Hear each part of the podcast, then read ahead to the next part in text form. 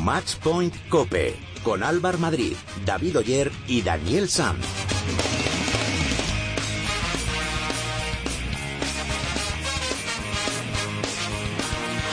Hola, ¿qué tal? ¿Cómo estáis? Bienvenidos al programa especializado en tenis y en padel de cope.es. Bienvenidos al capítulo 27 de Matchpoint Cope. Semana intensa de tenis en la capital de España con el torneo más importante que se juega en nuestro país, el Mutua Madrid Open título que no pudo revalidar Rafa Nadal al perder la final contra Andy Murray por 6-3 y 6-2 en un partido que no fue en consonancia con la buena semana que llevaba arrastrando el Manacorí. Rafa no reflejó en la pista las buenas sensaciones que tuvo contra Verdic y Dimitrov y el británico le pasó por encima. Fue la primera vez que Murray ganó a Nadal en tierra batida. Con esta derrota, Rafa baja al puesto número 7 del ranking. La última vez que le vimos fuera del top 5 fue hace 10 años. En unos minutos hablaremos con Francis Roch, miembro del staff técnico de Rafa Nadal. En el cuadro femenino, Kuitova se llevó el trofeo después de imponerse a Kundesova por 6-1 y 6-2. Y en dobles femenino, Carla Suárez y Garbiñe Muguruza no pudieron hacerse con el título al perder contra Delacroix y Esvedova por 6-3, 7-6 y 10-5 en el Super Tiebreak. Además, esta mañana Julián Alonso ha sido presentado como subcapitán de la Copa Davis para ayudar a Gala León en sus funciones. En el capítulo de hoy, además de hablar con Francis Roch, analizaremos cómo ha sido este Mutua Madrid Open con nuestros expertos y Dani nos acercará algunas curiosidades del torneo. A mi lado, como cada semana, tengo a mis dos compañeros Dani Sanz y David Oyer. Muy buenas, compañeros. Hola, Álvaro, ¿qué tal? Muy buenas. Al final, Nadal no pudo revalidar ese título en, en Madrid. Sí, ha sido una pena, pero bueno, el nivel de Murray en la final fue muy alto y el nivel de Rafa durante todo el torneo deja buenas sensaciones, sobre todo la semifinal contra Verdic recuperó, recordó aquel Rafa Ganador. que nos tenía acostumbrados. A mí me ha dejado un poco descolocado el torneo de Rafa, porque a ratos se podía ver el Rafa de siempre, como contra Dimitrov y Verdic, y a ratos le sale el peor partido de la temporada, que fue el de, el de ayer de la final, que no conectaba un revés bien, todas las bolas iban largas, en fin. Pero bueno, poco a poco va cogiendo sensaciones y ahora en Roma a ver si se pone a punto ya para Roland Garros. A ver cómo va este torneo de Roma. Os recordamos que podéis poneros en contacto con nosotros a través de las redes sociales. Estamos en Twitter como arroba y en Facebook nos podéis encontrar en facebook.com barra matchpointcope. Ahora vamos a ver todo lo que ha pasado esta semana en la caja mágica con la ayuda de David Oyer.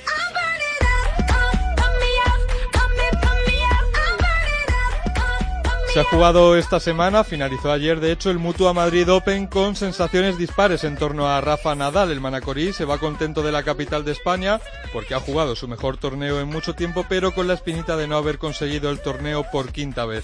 Perdió la final contra el escocés Andy Murray por 6 a 3 y 6 2. Nadal sale por primera vez en 10 años de los 5 mejores jugadores del mundo, se coloca el número 7 y aún así da gusto ver la naturalidad con la que Nadal se toma las derrotas. Hoy ha sido un mal día.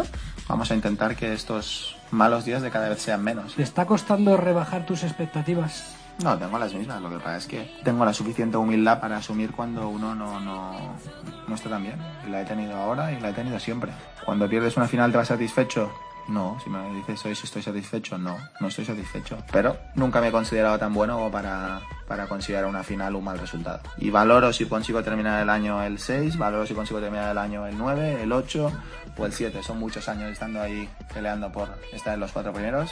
Y creo que voy a luchar para estar entre los cuatro prime- primeros a final de año. Pero si no es así, pues voy a aceptar que este año pues no he sido tan bueno.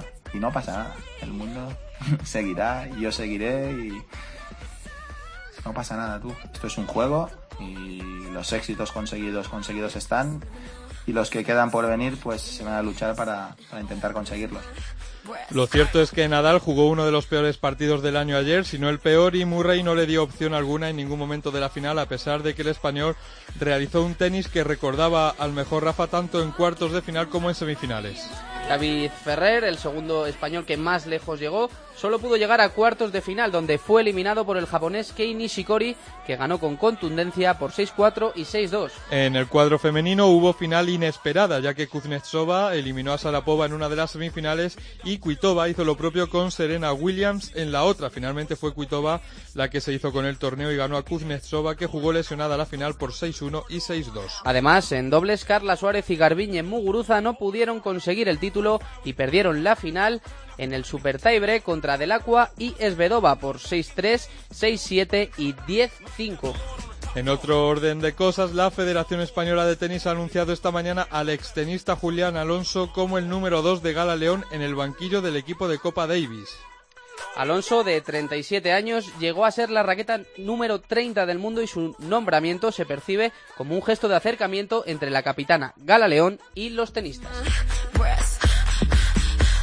Hola, soy Manolo Santos. Yo os animo a que sigáis Match Point porque es un medio muy interesante y muy importante para todos los tenistas. Saturday morning, jumped out of bed put on my best suit. Got in my car, raced like a jet all the way to.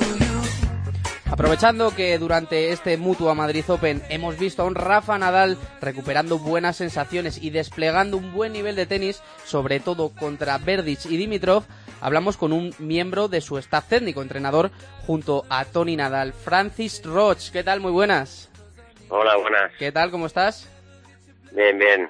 Eh, esperando que empiece ya el torneo de Roma y intentar volver a, a recuperar esas sensaciones ¿no? que tanto has hablado. Bueno, después de ver el buen nivel que, que desplegó Rafa contra, contra Verdic y contra Dimitrov, ¿qué pasó? ¿Qué pasó contra Murray en la final?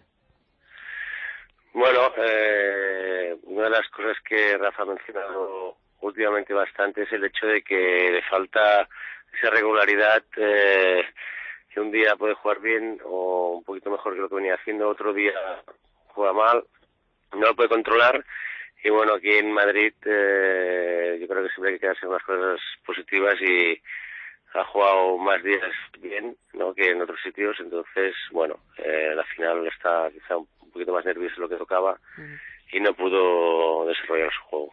Durante el torneo eh, vimos que, que, la derecha de Rafa funcionaba bastante bien, incluso él mismo dijo que, que había sido de gran nivel, pero quizá en el debe eh, está ese revés que le vimos que, que, estuvo pegándole bastante corto, no, no era un, revés profundo al final de pista. Sí, a ver, eh, en semifinales concretamente contra contra Verdic, eh, principio partido, incluso en este partido, pues que es el, mejor que, que, jugó. Al principio jugaba un poquito corto, pero luego ya jugó más metido de revés y no jugaba tan estático y, y, salía más con la pelota y yo creo que jugó bastante bien, ¿no? Entonces el día de la final ya no es un tema de revés, fue un poquito todo que, que no sentía los golpes y fue en general. Bueno, eh, Rafa ha dicho durante las últimas semanas, sobre todo eh, cuando cayó en Barcelona, y tú lo, lo acabas de, de, decir ahora, que está un poquito falto de, de confianza en algunos momentos en los partidos. Eh, ¿Eso cómo se trabaja desde el cuerpo técnico? Bueno, a ver, no, no, no hay, no hay métodos que digan, bueno, eh, hoy estás así, mañana estarás mejor, ¿no? Poco a poco, pues, eh, yo creo que al ser el jugador tú le, tienes que intentar, pues, eh, la del trabajo técnico, a ser un tema más mental, ¿no? Intentar convencer de que, que él es Rafa Nadal y él poco a poco se tiene que dar cuenta y superar esos momentos en los partidos en los cuales, pues antes, eh, yo creo que ha sido uno de los mejores eh, eh, tenistas o tenistas eh, en momentos eh, cruciales siempre estaba bien y ahora pues desgraciadamente no era así y intentar superar estos momentos y el que se dé cuenta de que poco a poco vuelve a ser el de antes. Sí, ¿qué sensaciones os lleváis? ¿Qué conclusiones sacáis desde de, de este Mutua Madrid Open? Bueno, las sensaciones es que al final cuando pierdes el último partido así, pues eh, es una pena, ¿no? Pero tienes que leer toda la semana, ¿no? No te queda otro remedio que, que leer lo que ha sido toda la semana. Eh, es la primera final de, gran, de, un torneo grande que juega ahora este año. Uh -huh. eh, ha ganado varios partidos, dos jugadores como Dimitrov y, y Verdic, sobre todo Verdic jugando muy bien. Y hay que seguir sumando, ¿no? Eh, no hay que quedarse con una última sensación, sino un poquito ver que juego más partidos y ahora en Roma en cualquier momento pues puede ser que, de que cae bien del todo, ¿no? El torneo. Yo quería preguntarte, Francis, por esa semifinal contra, contra Thomas Verdick, ¿viste al mejor Rafa o crees que todavía puede dar un poquito más? Porque estuvo a un gran nivel. ¿Tú crees que ahí estuvo a su mejor nivel o que todavía puede dar un poquito más? No, yo lo vi bien. Lo que pasa es que cuando tú no tienes una, una racha de victorias, ¿no? Eh, las cosas no son tan fáciles cuando estás jugando. Puedes jugar bien, pero no no es lo mismo cuando tú llevas una racha de victorias, encima te, encuentras bien, como se encontró en, en, a nivel de tenis, de sensaciones, lo que dice siempre, pues cuando encima llevas eh, partidos ganados a la espalda, las cosas te salen mucho mejor, ¿no? Eh, más tranquilo. Yo, yo creo que ese partido, por ejemplo, si lo hubiera jugado después de tener detrás eh, algún, algún torneo, habiendo ganado Barcelona o Montecarlo, posiblemente me des 6-3 incluso hubiera sido un partido de 6-3-6-2, ¿no? eh, el ganar cuenta mucho y bueno, eh, esperemos ser aquí en Roma, como he dicho, a ver si, si sigue un poquito la racha y, puede acabar hasta el final. Hemos visto, Francis, que, que Rafa ha tenido que volver a, a, jugar con su raqueta antigua. ¿Qué ha pasado con, con la nueva? ¿No se, ¿No se ha adaptado bien o no le iba bien para las características de, de, de Madrid? Bueno, cambiar de una raqueta no es fácil, ¿no? Eh, cambiar una raqueta normalmente, aunque te vaya bien, para que estés bien bien acostumbrado, igual pasan dos meses, ¿no? Él consideró ese momento que podría ayudarle y por eso cambió, ¿no? Eh, luego al volver a, la antigua, el hecho de que haber, haber, haber jugado más en Barcelona te, te crea una cierta desconfianza y encima te vas a jugar a Madrid que la pelota corre mucho más y la raqueta que ha escogido pues tiene las cuerdas más separadas, la pelota es más difícil controlarla, corre más pero es más difícil controlarla, entonces eh, vuelvo a pensar que bueno, quizá en, Madrid le, le iría mejor esta y, y él ya lo ha dicho, ¿no? En un futuro, eh, cuando tenga más tiempo, posiblemente a final de temporada, pues es posible que intente jugar otra vez con, con la raqueta nueva. Escuchábamos ayer, Francis, a Rafa después de, de, la final decir que no estaba muy preocupado por el ranking, eh, que a final de temporada tiene muchos puntos que, que recuperar, pero sí que es verdad que eh, hay un dato es que ha salido del top 5 por primera vez en los últimos 10 años. ¿Crees que esto puede influir algo ahora que llega, que ocurre justo antes de, de Roland Garros, de, del objetivo? No, no creo. Obviamente siempre es mejor llegar a Roland Garros eh, cuanto más arriba mejor, ¿no? Porque significará que no te encontrarás a los adversarios más duros hasta rondas más adelantadas. Eh, él, pues eh, por circunstancias está el número 7. Es verdad que ahora esta, esta época no está no está dando los puntos a lo mejor que se podría esperar, pero también hay que tener en cuenta que en la mitad del año pasado pues eh, prácticamente no pudo no pudo jugar como quería por, por una serie de circunstancias, eh, operaciones y esto al final también cuenta, ¿no? Cuenta mucho y eh, bueno, eh, aunque había hecho una, una, primera parte del año buena, pues ha podido aguantar todo este tiempo en este ranking. Desgraciadamente, ahora pues le pasa factura mucho el hecho de, de que la segunda parte del año prácticamente no puntuó. Pero lo importante es que vuelva a coger el nivel y a ver si hay un poquito de suerte en los sorteos también, porque ahora también claro. va a necesitar bueno, encontrarse, bueno, según qué partidos en, en, en rondas eh, iniciales. ¿Y os ponéis algún objetivo a nivel de ranking para esta temporada? No, no, yo creo que eh, tanto Rafa como los jugadores de este nivel, el ranking no, no es que no les sea importante, claro que es importante, porque si tú ganas partidos, pues van a estar arriba, ¿no? Pero yo creo que para él lo más importante es intentar ganar torneos, torneos grandes, seguir sumando lo que son Master 1000 y sobre todo Grand Slams, y si lo haces, pues eh, seguro que van a estar arriba. Uh.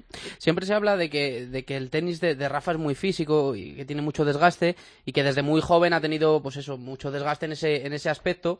Eh, entonces te quería preguntar hasta, hasta cuándo vamos a, a ver a, a, Rafael compitiendo a, a, primer nivel. Bueno, siempre se ha hablado, es la verdad, eh, que cuando lleva un par de años ya eh, en lo que es la élite, eh, tenía 18, 19 años, 20 años máximo, pues la gente comentaba, oh, es que Rafa juega así tan forzado y corre tanto que, que la de Rafa va a ser muy corta, es una pena porque si no puede durar más. Y bueno, si al final una vez han pasado 10 años miras eh, y ves todo todo su, toda su carrera, toda su historial, te das cuenta que es una pasada y que realmente no ha habido jugadores eh, históricamente que hayan aguantado tanto. O sea, podemos hablar de dos, tres jugadores que hayan estado tan arriba eh, durante tan, tanto largo periodo de tiempo, ¿no? El Rafa ha conseguido ganar un gran slam, cada año me parece que son importantes seguidos. Entonces, bueno, eh, él se ha ido superando a todas las adversidades a nivel físico y, yo creo justamente ahora pues que no está en su momento a nivel de resultados, físicamente se encuentra bien y no hay que pensar en, que Rafael Nadal pues eh, no va a durar más, sino que hay que intentar superar estos momentos que tiene y intentar disfrutar y intentar alargar el máximo posible. No sé, serán dos, tres, cuatro años, pero yo creo que todavía veremos a Rafa en el circuito por, por un tiempo.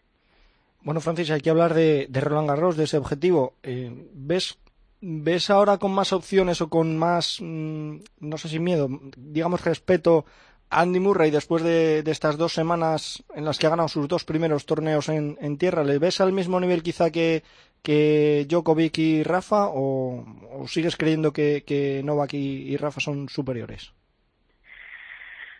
Yo siempre he creído que, que Murray es muy buen jugador, pero tanto Rafa como Federer como Djokovic creo que están un escalón por encima. Si tú miras, tú miras la clasificación al fin del año, eh, en las últimas las últimas temporadas, Murray es la verdad que es verdad que es un jugador que puede conseguir Grand slams, que puede conseguir Master 1000, pero o, si tú miras al final, pues eh, si estos jugadores que te he mencionado no no, sobre todo Rafa y Djokovic no, han tenido lesiones, en este caso Djokovic prácticamente no tiene, pero si Rafa no tiene lesiones, pues eh, le sacan muchos puntos siempre al final del año. Creo que son jugadores que, que tienen mucha más regularidad al, cabo de un año y Murray es muy buen jugador, ahora se prepara muy bien para tierra, lo era antes y lo sigue siendo el mismo nivel ahora para, para ganar Roland Garros, ¿no? Eh, Rafa tiene que mirar para él, olvidarse un poquito de los demás, intentar recuperar su juego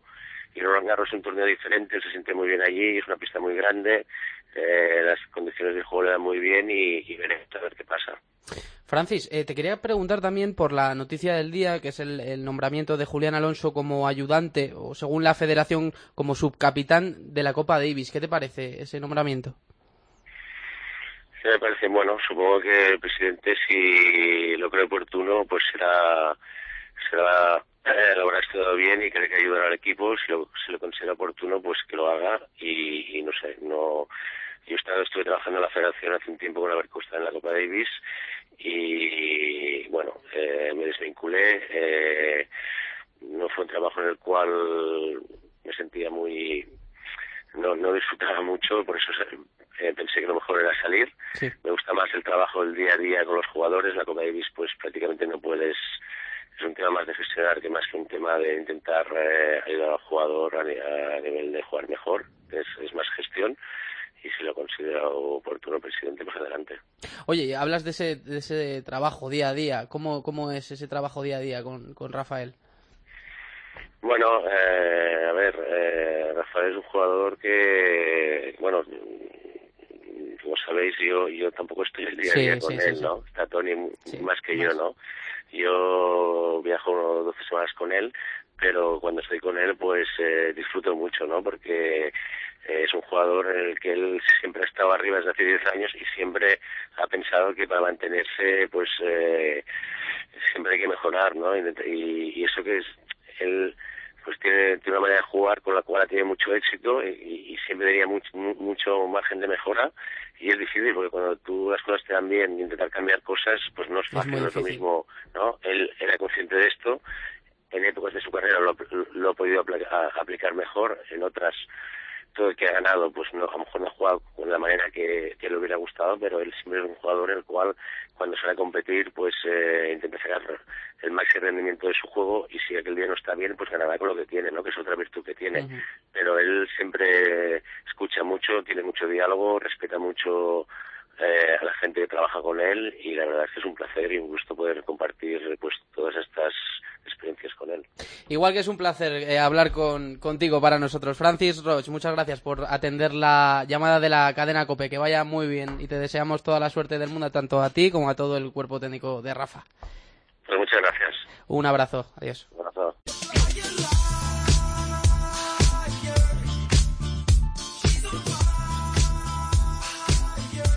Tiempo para que hablen nuestros expertos y para analizar todo lo que ha sucedido esta semana en la caja mágica. Ya está por aquí nuestro experto en tenis de la casa, Angelito García. Ángel, muy buenas. Hola, muy buenas chicos. Y también tenemos con nosotros al director de Setball Radio, la radio oficial del Mutua Madrid Open, que se ha pegado un curro de la leche esta semana. David Guerra, muy buenas, David. Hola, hola a todos, ¿cómo estamos? Muy bien.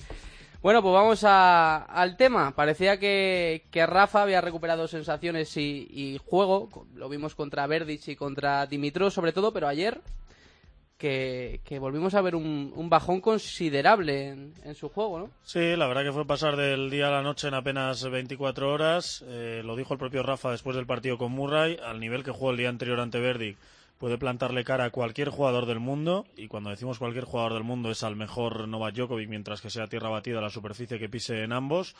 Y al nivel que ha jugado contra Murray puede perder también con cualquiera. Y eso es así, eh, es una evidencia. No le salió nada. El revés y mira que me joroba, nunca mejor dicho, pero es por lo único que le preguntamos en rueda de prensa el día anterior, que el revés sí que había fallado un poquito y no había acompañado tanto a la derecha en ese partidazo ante, ante Verdic. Bueno, pues fue un auténtico desastre en la final ante Murray. Eh, y más allá del revés, pues es que el resto de golpes tampoco acompañaron. Eh, Murray con un 50% al saque, eh, Nadal no le hacía ni, con, ni cosquillas eh, al resto. En la derecha tampoco, salvo tres, cuatro, cinco excepciones esporádicas, tampoco funcionó. Bueno, eh, creo que todo lo que no funcionó eh, en la final funcionó en semifinales. Pues ese es el Nadal irregular que tenemos a día de hoy. Y esperamos, le quedan dos semanas y él dice que va a morir por hacerlo, que encuentre esa regularidad antes de Roland Garros. David. A mí, a mí me parece complicado esto de la regularidad. Eh, Más, más que nada porque creo que entramos en otra era con respecto a Rafa Nadal, que le ha pasado a todos los campeones a lo largo de la historia, y es esa etapa en la que mm, no ganan siempre. Eh, estamos acostumbrados a que Nadal ganara todo en tierra batida, hasta los partidos malos parecían súper fáciles de, de ganar, porque tenía un dominio absoluto, pero a todos los grandes campeones les sucede que en algún momento tienen que pasar por estos tramos más inestables y más irregulares. Y yo creo que Rafa Nadal está instalado en eso y que conseguir la regularidad no es tan sencillo ni muchísimo menos.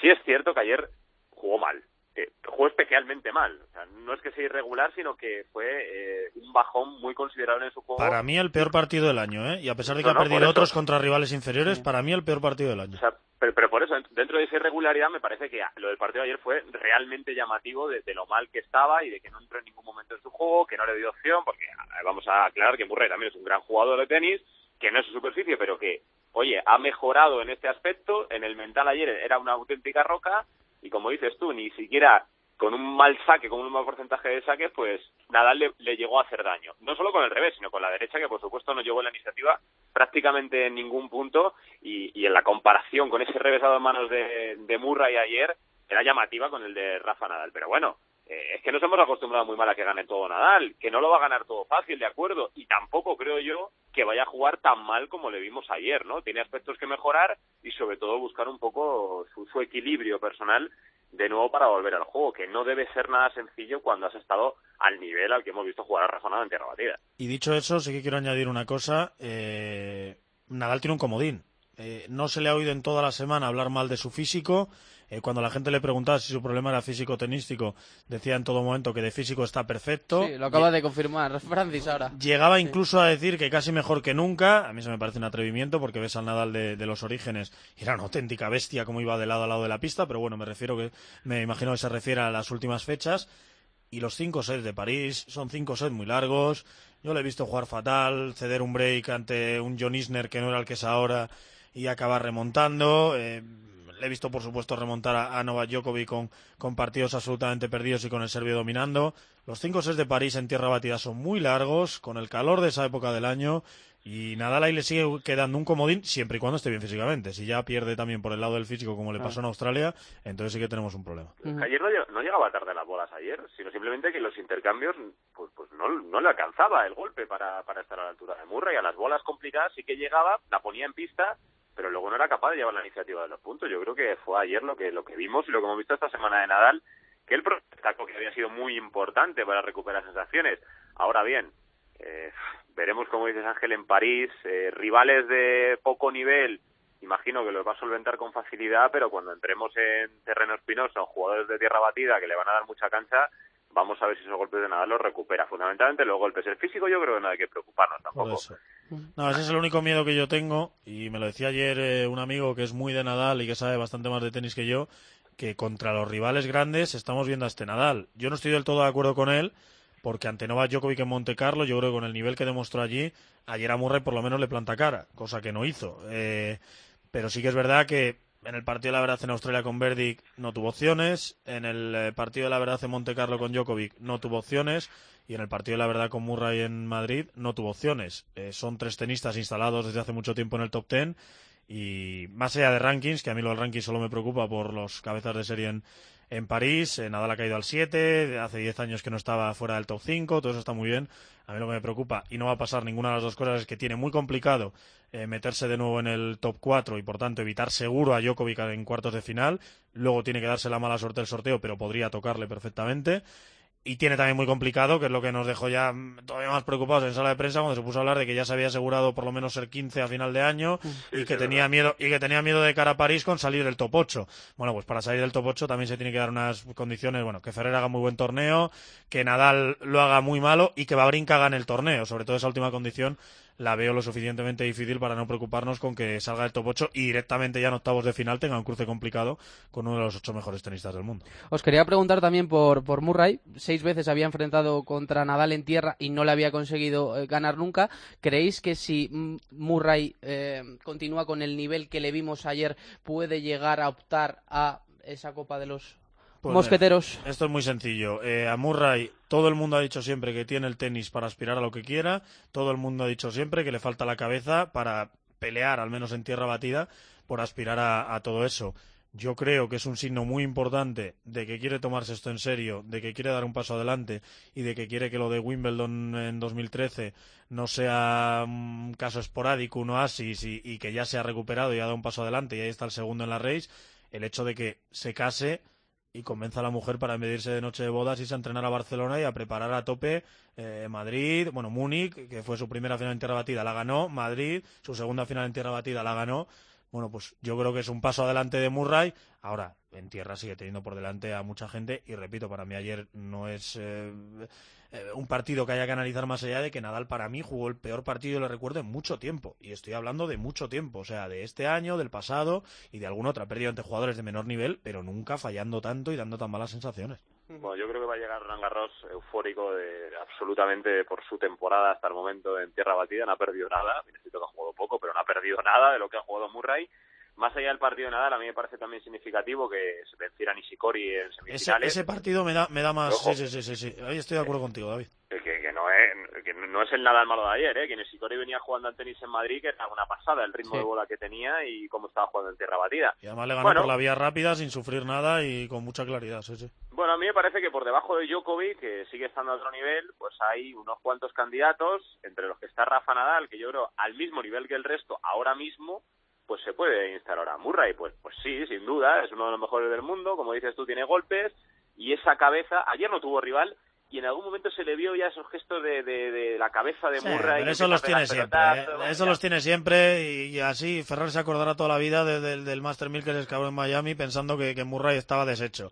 Esos gestos de, pasotismo, de, de negar con la cabeza cuando mejor te están saliendo las cosas, los tiene y los ha tenido y los va a tener siempre. Bueno, igual encuentra su momento zen después de casarse. Yo sé, igual es lo que le, pasa a la gente después de casarse. ya sabes cómo afirmó ese, ese Marriage Works, o lo que es lo mismo, el matrimonio funciona para todos los incrédulos de, de las bodas. Sí, bueno, y que, jugaba, que nos dijeron que jugaba con el anillo, ¿no? En la, sí, sí, es verdad, me contaron que jugaba con el anillo atado en las zapatillas, sí, sí. Bueno, eh, vosotros que habéis estado allí toda la semana, quiero que me digáis tres cosas con las que os quedéis o tres momentos con los que os quedéis de este Mutua Madrid Open. Me quedo con. Bueno, empiezas tú. Venga, dale. Yo, el partidazo de Kirgios con Federer me parece el momento tenístico del torneo sin ningún lugar a dudas. Eh, cómo estaba la gente. Quería ver a Federer, pero es que tuvo que inclinarse y tuvo que aplaudir lo que hizo Kirgios ya posicionándose de cara a un futuro. A mí me parece el momento tenístico ¿eh? del torneo por toda la gente, como lo vivió aquella jornada intensísima de, de tenis en Madrid en miércoles. Uno es uno, ¿eh? Pero bueno, Ángel, puedes seguir tú si quieres. Venga, sigo yo con otro. Eh, yo, hombre, me tengo que quedar también con el partidazo de Nadal ante Verdic por el hecho de que hacía muchísimo tiempo que no veíamos a un Nadal a ese nivel y porque nos devolvió a todos las esperanzas de que siga ganando grandes, de que siga aspirando a eso que es una hazaña que no solo no se ha visto jamás, sino que creo que no se volverá a ver de conquistar diez veces el mismo Gran Slam en Roland Garros. Eh, yo me quedo, para decir otra, con, con ese partido de Rafa Nadal ante Verdic por lo que supuso de, de volver a ver al mejor Nadal. Bueno, a mí se me ocurre que un poco, no exactamente lo tenístico, pero creo que relacionado y creo que muy positivo de cara al futuro para, para, el torneo de Madrid y creo que para el tenis en España, cómo hablaron todos y cada uno de los tenistas de las pistas de Madrid. A mí me parece que eso es muy importante, no ya porque ensalce la organización, no ya porque hablen de la comida española, del tiempo y bueno, un poco más de tópicos en torno al país, sino porque los especialistas verdaderamente, incluido Rafa Nadal, aseguraron que estas pistas están si no son las mejores del mundo, están como las mejores que pueda haber en el mundo. Y eso me parece realmente positivo de cara a posicionar el torneo a próximos años. Y podríamos rescatar también en el cuadro femenino pues las remontadas de Kundesova, la gran final que jugó Kitova y con qué autoridad se ha llevado el título y todo eso. Pero yo insisto un poco en lo que está diciendo eh, Guerra.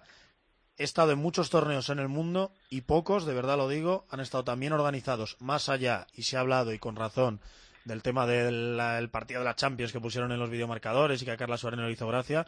Pocos torneos han estado también organizados en todos los sentidos, especialmente en el de la prensa, eh, como este de Madrid y hay que felicitar también a toda la organización y a todos los que han currado en el torneo, que, que, se lo han currado y que ha estado muy bien. Y repito, voy a muchos torneos en el mundo, siempre hay mil problemas. Bueno, pues en este, eh, aparte de esa metedura de pata, pocas quejas más he oído, no solo entre compañeros, sino entre aficionados y demás. Por último, por último una, una cosita muy rápida que quiero que me valoréis, eh, la noticia del día, el nombramiento de, de, de Julián Alonso como subcapitán de la Copa Davis. Bueno, me parece pues un disfraz más para todo este circo que se está montando. Eh, hay que dejarles trabajar, es evidente. Eh, les hemos crucificado yo el primero antes de que empiecen a trabajar, pero es que no veo eh, qué puede aportar Julián, que seguramente sepa muchísimo de tenis y seguramente sepa transmitirlo, pero que tampoco tiene una relación muy estrecha con los jugadores cuando es ahora mismo justo lo que se necesita. Yo hubiese apostado por otro perfil, si es que alguien aceptaba estar a las órdenes de, de Gala León eh, en ese otro perfil por un perfil más cercano a los jugadores. Julián Alonso es una persona que reside en Estados Unidos que, que, o que ha residido en Estados Unidos, que yo no le veo en los torneos. Eh, me ha costado rescatar el, el, nombre cuando hay otros muchos eh, extenistas y otros muchos candidatos al puesto que, que, sí que les ves en los torneos, que sí que les ves continuamente hablando con, con los jugadores a los que tienen que convencer para estar en la Copa Davis. Dicho eso, que trabajen y que tengan muchísima suerte, porque desde luego lo que queremos todos es que España vuelva al Grupo Mundial y, a ser posible, a pelear por la ensaladera. Bueno, yo creo que ellos lo quieren también. A mí lo que me parece es irrelevante, totalmente irrelevante. Eh, esta noticia no tendría ma mayor tiempo si fuera en otro momento en el que no se hablara de polémicas y no se hablara de la capitana y no se hablara de discusiones. ¿Cuánta razón Honestamente, honestamente yo creo que no va a tener ninguna influencia esta figura dentro de lo que vaya a suceder en un futuro, ni para bien ni para mal, me temo, pero bueno. Estoy eh, recordando ahora mismo, perdona que te corte David, estoy recordando ahora mismo cuando se decidió lo mismo con Francis Roch, que echase una mano eh, a Albert Costa en su día, hace tiempo, y que casi ni lo comentamos. Y eso que Francis es un tío, bueno, pues eso, entrenador de Nadal desde 2005, eh, que sí que iba a tener un peso muchísimo más importante en la toma de decisiones, en las charlas con los jugadores, en todo lo demás, y tampoco es que le diésemos ninguna trascendencia a la noticia, la verdad. David, ¿algo más que, que apuntar de este bueno, tema? Bueno, simplemente eso, que, que una, la figura de un segundo generalmente en cualquier ámbito del deporte suele ser alguien que dé cohesión a un grupo, que establezca relaciones entre todas las partes implicadas, bien sea tu principal entrenador, principal capitán o capitana en este caso, y tus jugadores, eh, y que si llega para eso, pues fenomenal, fabuloso, y que hará un trabajo en la sombra que hace muchos segundos en todos los equipos del mundo y que es absolutamente necesario. Pero insisto que yo creo que esto tiene que quedar en un segundo margen y que es una noticia que tiene más relevancia por toda la polémica que hay envuelta y todo el humo que ahora mismo hay en torno a la Copa Davis. Que hablen las cosas claras entre ellos, que se dejen de peleas mediáticas y que el trabajo verdaderamente salga adelante luego. Veremos. Si eso es así. Pues lo veremos. Ángel, David, muchísimas gracias por estar con nosotros. Un abrazo, Un abrazo, fuerte. chicos. Venga, diez días después me despido de Ángel. Adiós, Ángel. Ala, ala, que vaya bien, ¿eh, guapo? Hasta luego. As the sun goes down. Doesn't matter where we are, are, are, are. Doesn't matter where we are, are. Sintonía de redes sociales y eso significa que opináis vosotros, los oyentes. Recuerdo que nos podéis escribir a través de Twitter. Estamos en arroba matchpointcope y en Facebook también, en facebook.com barra matchpointcope. David, ¿qué nos han contado los oyentes esta semana? Bueno, muchos mensajes con la resaca del Mutua de Madrid. Rafa Nadal es un ejemplo permanente de espíritu de superación y desafío a la adversidad. Siempre un campeón hasta cuando no puede ganar, dice Carlos. Partidazo de Murray ayer. El escocés ha mejorado mucho en tierra batida y puede ser la sorpresa en Roland Garros, opina Luis. Lo más importante es que Nadal ha recuperado algo de confianza y se ha dado cuenta de que puede plantar cara a los mejores, comenta Manoli. Yo esperaba más de Nishikori, nos dice Ramón. Pensaba que iba a estar en la final seguro y me llevé una sorpresa con su derrota frente a Murray. Y Anselmo apuesta por Nadal para Roland Garros. Seguirá mejorando en Roma, dice, y llegará a tope a París. Yo espero que también, pero, pero vamos a ver cómo se va desarrollando todo. Bueno, pues seguid escribiéndonos todo lo que queráis, que os seguiremos leyendo y atendiendo vuestros consejos. Hola, soy Juan Carlos Ferrero y os mando un saludo a Matchpoint Cope.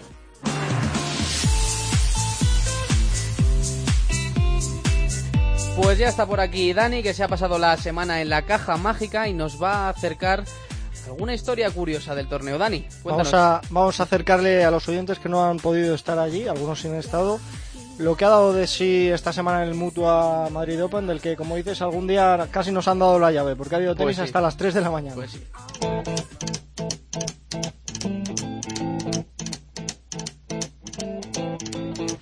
Bueno, semana intensa y del mejor tenis en Madrid. Andy Murray campeón en el cuadro masculino, Vitova en el femenino, Rafa con muchas luces pero alguna sombra.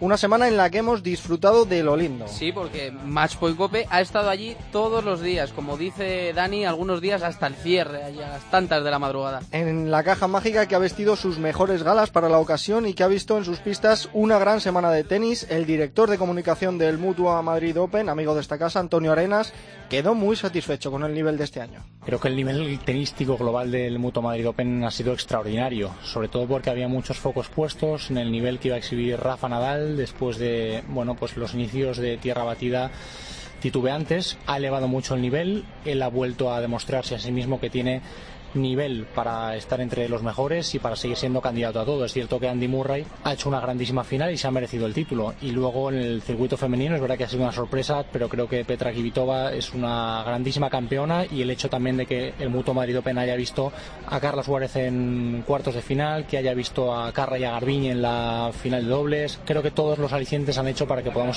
sentirnos muy orgullosos del nivel tenístico del torneo. Los tenistas han dado muchísimo espectáculo sobre la pista, pero lo cierto es que para poder disfrutar de ello hay muchas personas trabajando en la organización de este evento que un año más ha vuelto a crecer. Creo que hay que ser humildes y pensar que siempre se pueden mejorar cosas. Es cierto que las cifras globales del torneo son mejores que en años precedentes, que la asistencia ha sido mejor, por ejemplo, que el año pasado y que, bueno, hay cosas que han ayudado. Evidentemente la presencia de Rafa en la final, el hecho de que haya hecho buen tiempo toda la semana ha ayudado a que, bueno, mucha gente se haya acercado. Cada vez hay más cultura tenística en, España, en Madrid, obviamente. Cada vez la gente sabe que el torneo es una fecha que no se puede perder. Y lo dicho, que siempre hay cosas mejorables, pero a nivel organizativo creo que hemos recibido muy buenas felicitaciones tanto de ATP y, y de WITA. Han dejado el listón muy alto, aunque siempre hay cosas que pulir. Este año, por ejemplo, hubo polémica con algunos jugadores por los horarios de algunos partidos. Sí, porque como ya hemos dicho, eh, aquel partido que llegaron a jugar Murray y Colsraver nos tuvo hasta las 1000, comenzó a la 1 y 10 de la madrugada y la organización del torneo, como no podía ser de otra forma, pues ha tomado nota. Con respecto a este año siempre hay que aprender. eh, por ejemplo, el hecho de que bueno, pues haya días de tenis fantástico en el que se te juntan los mejores del mundo en la pista central y que implique que acabe muy tarde el torneo. Bueno, pues da que pensar y obviamente reflexionaremos, daremos vueltas a los órdenes de juego, a la manera de enfocar las sesiones de mañana, de noche, pero hay muchos factores porque no olvidemos que en el torneo influye el propio torneo, ATP, WITA, pero también los intereses de la televisión. Entonces, bueno, pues habrá que reunirnos, hacer valoración y obviamente pensar en que esos pequeños detalles siempre son mejorables.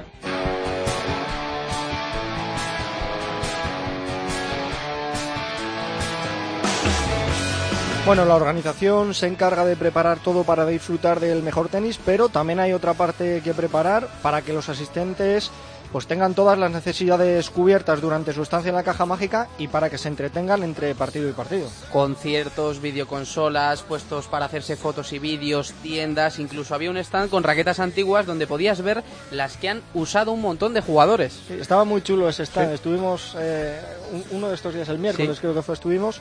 Estaba muy bien, muy bien organizado todo y la gente por lo general quedó contenta. Tienes sitios para comer, muchas cosas para ver. Bueno, está muy bien, la verdad.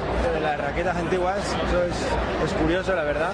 Creo que está bastante interesante para la gente que, está entendida del tenis. pues tiene la oportunidad de ver a los jugadores con su entrenador calentando y a muy poca distancia, pues la verdad que es una oportunidad que me gusta vivir y que, y que está muy bien. Me parece un evento que de momento a priori, por lo que hemos visto, está bien organizado.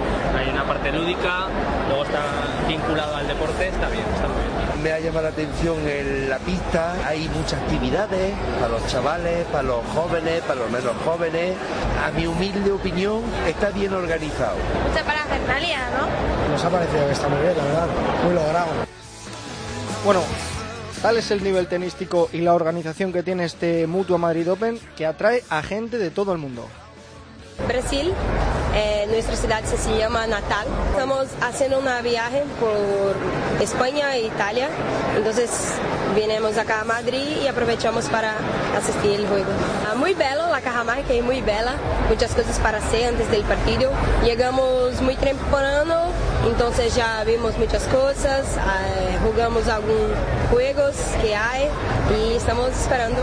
Buenos Aires. Vine por la Champions League en realidad y por trabajo, pero bueno, aproveché, llegué hoy a la mañana muy temprano y me vine directo para el torneo.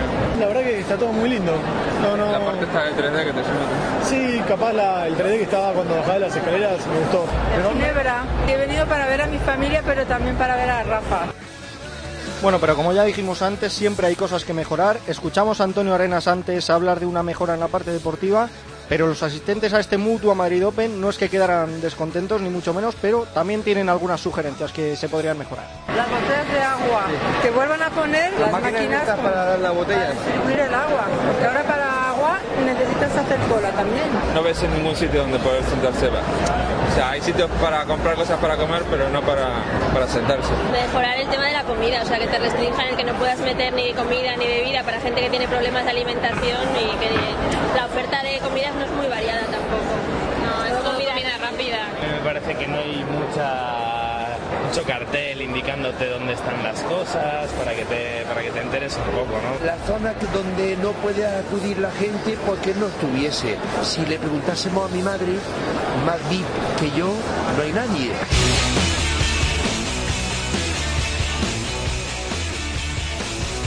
Bueno, y por supuesto, en un evento como el Mutua Madrid Open, no podía quedarse fuera el pádel. El World Padel Tour y Estrella Damm montaron una pista por la que pasaron algunos de los mejores jugadores del circuito, así como ex tenistas y algunos tenistas en activo, y en la que se realizaron varios eventos. Y con dos de esos jugadores pudimos hablar, Maxi Sánchez y Sanio Gutiérrez creen que iniciativas como estas son las que levantan el pádel. bueno, ayuda a que el pádel se vea en, este, en este evento espectacular y creo que hace que, que su- que sumemos más jugadores y más aficionados a este deporte. Es importantísimo que se muestre, acá eh, siempre en, en el tenis, en la caja mágica hay muchísima gente, gente extranjera que por ahí no ha visto nunca lo que es el pádel. Nosotros tuvimos la suerte de jugar con, con Ferrero y, y creo que todos los que se acercan hacen que este deporte al final suene más y se haga un poco más conocido.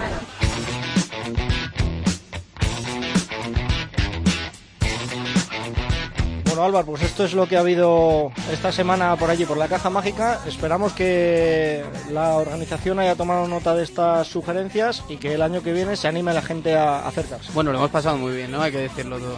Sí, ya te digo que salvo cerrar hemos hecho de todo por ahí. Sí, sí. Bueno, esperando ya que, que llegue la edición del, del año que viene. Muchas gracias, Dani. A vos. Nos vamos, bravo.